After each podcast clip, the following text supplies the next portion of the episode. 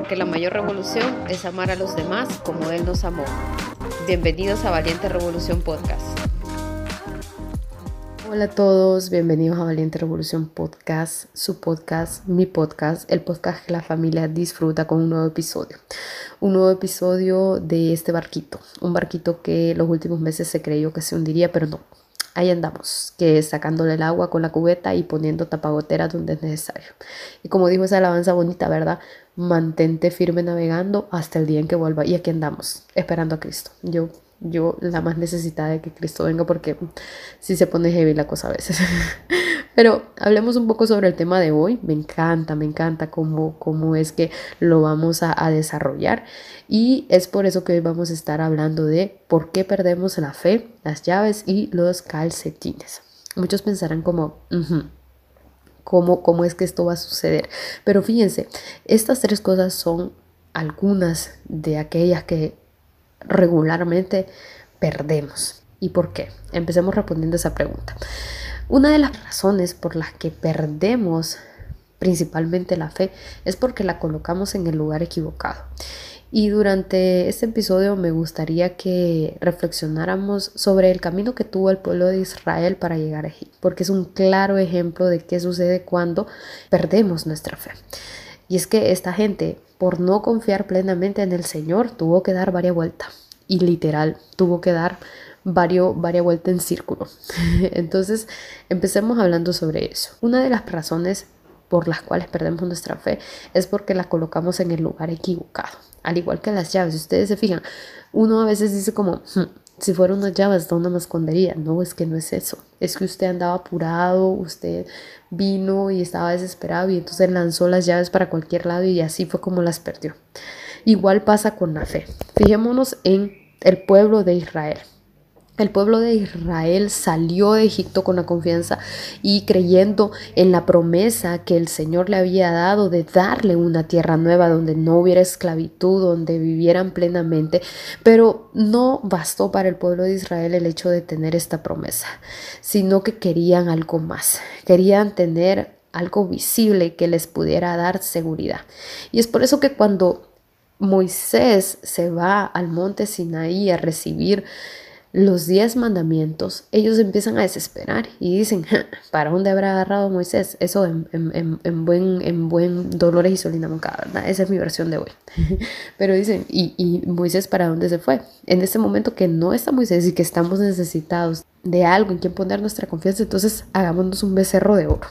Y veamos en Éxodo 32, 4. Dice, entonces Aarón, el hermano de Moisés, tomó el oro y lo fundió y moldeó hasta darle la forma de un becerro. Cuando los israelitas vieron el becerro de oro, exclamaron, Oh Israel, estos son los dioses que te sacaron de la tierra de Egipto.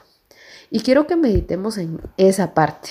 Estos son los dioses que te sacaron de la tierra de Egipto. Y es que eso es lo que sucede cuando nosotros ponemos nuestra confianza en el lugar equivocado.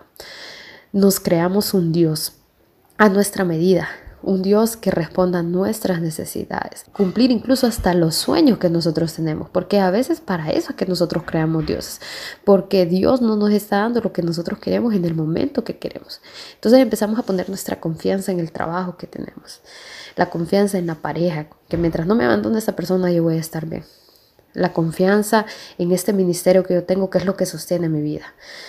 Y no puede ser de esa forma, porque cuando todo eso se vaya al piso, cuando perdas tu trabajo, cuando se vaya esa persona o cuando te traicione, cuando todo aquello en lo que habíamos puesto nuestra esperanza desaparezca, solo vamos a tener a Cristo y una decepción muy grande, porque nos vamos a dar cuenta que no hay nada que pueda llenar nuestros corazones de satisfacción y de seguridad como lo hace el Señor.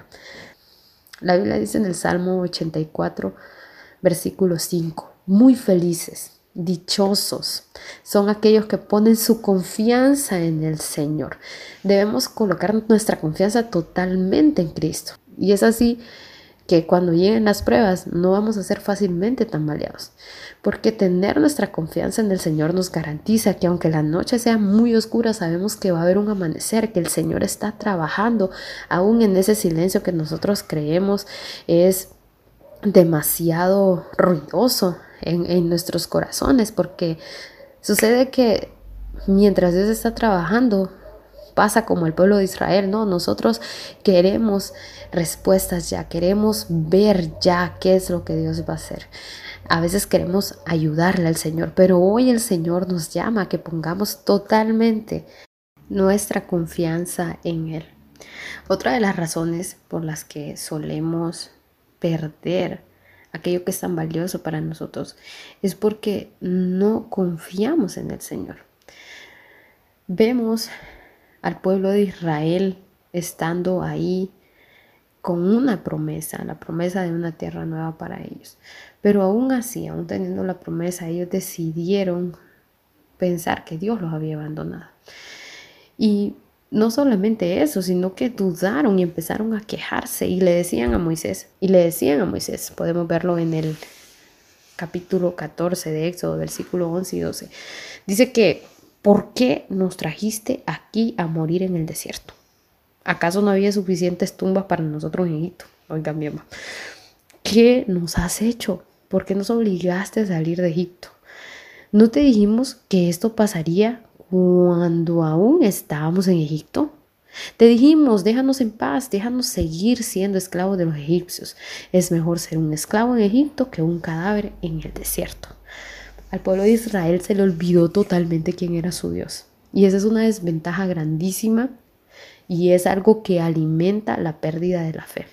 Cuando las situaciones difíciles vienen a nuestra vida y el viento es tan fuerte que dudamos de quién es Dios, dudamos de su poder, dudamos de que sea capaz de hacer posible lo imposible. Y no solamente lo vemos en el pueblo de Israel, por ejemplo, cuando Pedro va caminando sobre el agua y, tiene a Jesús enfrente y le dice, si, si eres tú, antes de caminar, le dice, si eres tú, llama que yo vaya y, camine hacia ti. El, el, Pedro se va, se mete al agua porque el Señor le confirma que es él, pero en medio del agua, la turbulencia, la Biblia dice que Pedro se empezó a ver a sí mismo y empezó a ver la tempestad que la arrollaba. Entonces en ese momento fue cuando dijo como, hmm, no no, voy a salir de este chat llamado hundirme en este momento.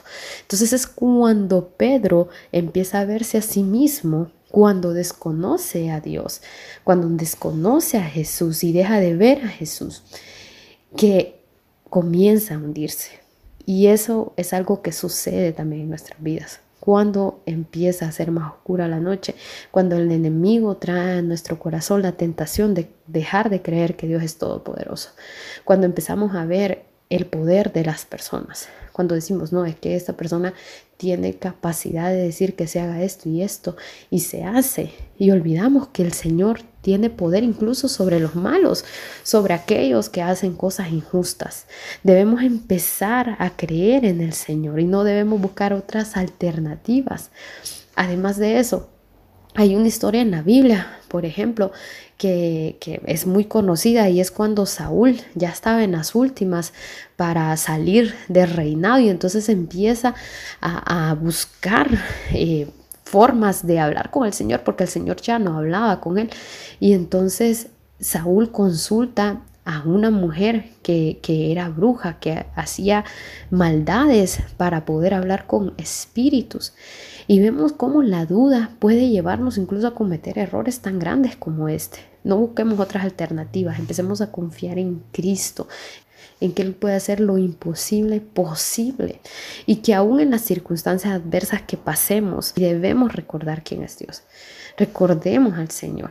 En, los salmos David habla mucho sobre recordar a Cristo. Él empieza un salmo eh, súper triste, donde sus batallas son muy fuertes, donde sus enemigos están en contra de él, pero después recuerda quién es Cristo. Dice, me acordaré de las hazañas que tú hiciste en el pasado, me acordaré de las veces que me libraste de mis enemigos. Conocer al Señor es recordar de cuántas cosas Él nos ha librado y que solo su mano nos puede seguir sosteniendo hasta este momento.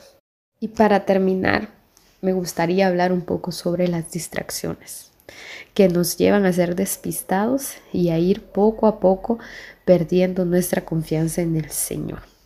Hay cosas que pueden sumar, que nosotros no nos damos cuenta, pero que sí realmente tienen mucho peso por pequeñas que sean. Por ejemplo, dejar de leer la Biblia. Cuando nosotros no leemos la palabra del Señor, es como que vos vayas a un examen sin estudiar. Vas a ir a colocar cualquier cosa. Y peor todavía, si algunos que dicen todo lo tengo en la cabeza. No, nosotros como cristianos no nos podemos dar el lujo de dejar de leer la palabra del Señor porque ahí es donde están las verdades acerca de Cristo. Sí, está súper que, que, escuchemos mensajes, podcasts y todo eso, pero principalmente debemos alimentarnos de aquello que el Señor ya dejó establecido. ¿Por qué? Porque así es como nuestra fe se va a ir fortaleciendo cuando leamos historias de personas que pasaron situaciones complicadas, difíciles y el Señor trajo respuestas a sus vidas. Personalmente hoy en la mañana estaba leyendo lamentaciones en, el capítulo 3 y me conmovió mucho, me sentí tan identificada por situaciones diversas que a veces uno tiene que atravesar en la vida en Cristo y me di cuenta que, que si hace algunos dos o tres meses yo me hubiera encontrado con lamentaciones y hubiera leído ese capítulo 3, habría más paz en mi corazón y en aquel momento hubiera tenido más entendimiento de lo que me estaba sucediendo. Pero ¿qué pasa? A veces cuando vienen las tribulaciones lo primero que hacemos es alejarnos del Señor. No, Busquemos al Señor por medio de su palabra, que Él revele aquello que quiere decirnos a nosotros. Otra cosa que tampoco podemos eh, dejar de hacer en, en los momentos donde la fe vaya decayendo es dejar de orar, dejar de buscar al Señor en oración. Es necesario que aunque no tengamos palabras, que aunque en nuestro corazón solo haya tristeza y queja, le pidamos al Señor que, que Él ponga por medio de ese Espíritu Santo aquello que nosotros debemos de decir, porque es necesario que Él escuche nuestra voz. Si no tenemos nada que decir, guardemos silencio ante el Señor. Esa es una grande adoración también, si solo hay lágrimas que salen. Eso también es adoración para Cristo, porque Él, es creativo, las formas de adorar al Señor son tan diversas que nosotros no, no nos imaginamos.